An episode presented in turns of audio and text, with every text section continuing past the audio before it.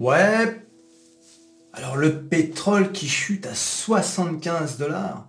Regardez Voilà, donc là, en septembre, on était fin septembre, donc c'était il n'y a pas si longtemps. Hein. On était à 93 dollars et là on est à 75. Alors pourquoi la chute du pétrole? Bah, On va regarder sur métamorphose47.com. Les prix du pétrole chutent dans un contexte de déclin des exportations chinoises et d'incertitudes économiques mondiales. Les prix du pétrole ont chuté de plus de 4% mardi, alors que les exportations, c'est énorme, hein, alors que les exportations chinoises étaient confrontées à leur sixième baisse mensuelle consécutive, signalant un ralentissement significatif de la demande mondiale.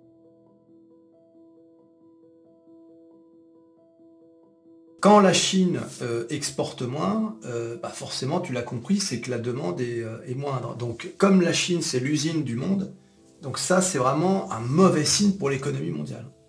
Ça sonne la récession. Eh oui, Alors, en octobre, les chiffres des exportations chinoises ont révélé une baisse de 6,4% d'une année sur l'autre, provoquant une onde de choc sur le marché mondial. Cette baisse des exportations a largement dépassé les prévisions antérieures soulignant les inquiétudes concernant la diminution de la demande mondiale. Les importations augmentent de 3%. Donc les exportations baissent, les importations augmentent. Euh, ça pour la Chine, c'est pas bon.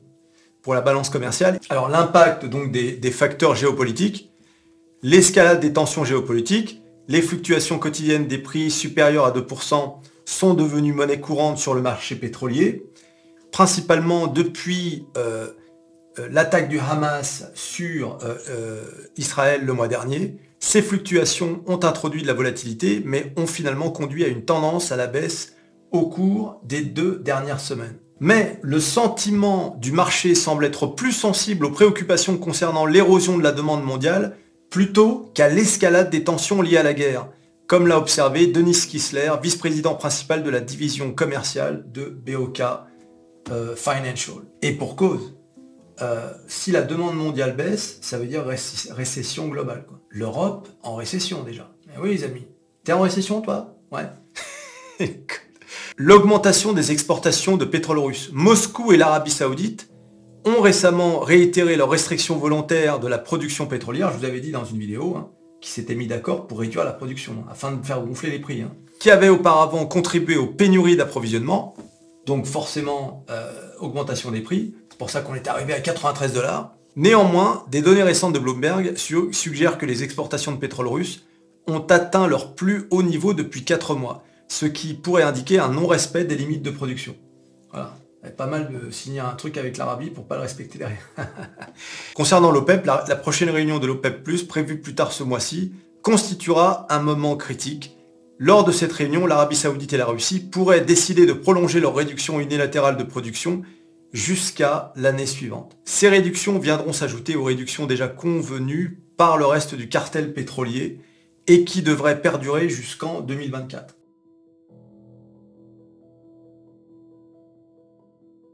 Bon, de toute façon, euh, s'il y a réduction et baisse de la demande euh, de produits, euh, ça n'a aucune importance. Puisque de toute façon, s'il y a baisse de la demande, il y a de toute façon baisse de la demande de pétrole. Donc s'il y a une réduction euh, de la production, ça ne changera même pas les prix. Voilà, donc on peut conclure qu'en fait la, principale cause de la chute du pétrole, c'est surtout donc cette histoire d'économie chinoise. C'est inquiétant ça pour le coup. Hein.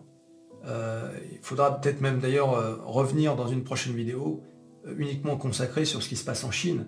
Parce que une augmentation des importations de 3%, une baisse des exportations de 6,4%, c'est énorme. Alors avec tout ça, où est-ce qu'on en est sur les marchés? D'abord, euh, aujourd'hui, euh, je ne sais pas si vous avez vu, hein, j'ai publié donc euh, une vidéo métaphorex ce matin, hein, ça y est, ça commence, hein, dans laquelle je vous parlais du discours de Jerome Powell qu'on attendait aujourd'hui. Bon bah ça a fait pchit, puisqu'il n'a rien dit du tout. Ah, il a dit un petit truc, on aurait dit un mot de remerciement pour un goûter d'anniversaire.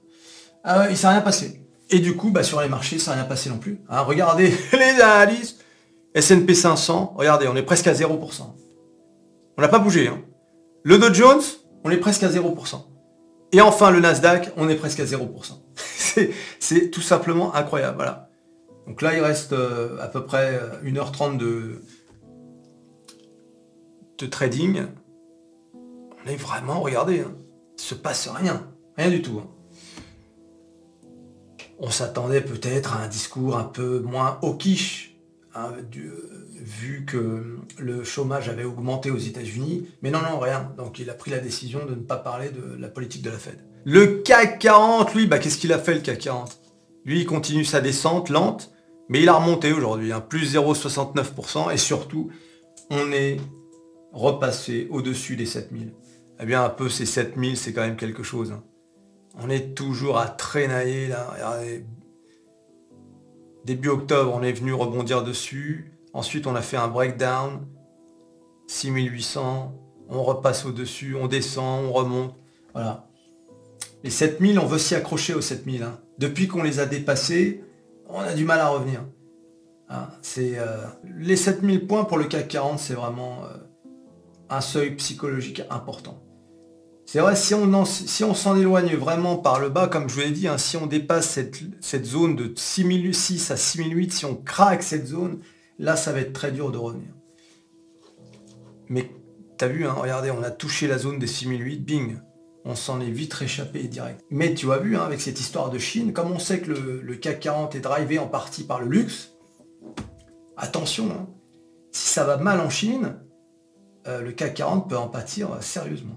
Voilà les gars, tu t'abonnes, tu likes, tu partages, tu cliques, cliques, cliques sur à peu près tout ce qui peut être cliqué, le pétrole qui baisse, le CAC 40 qui monte, et on se revoit à la prochaine vidéo. Allez, salut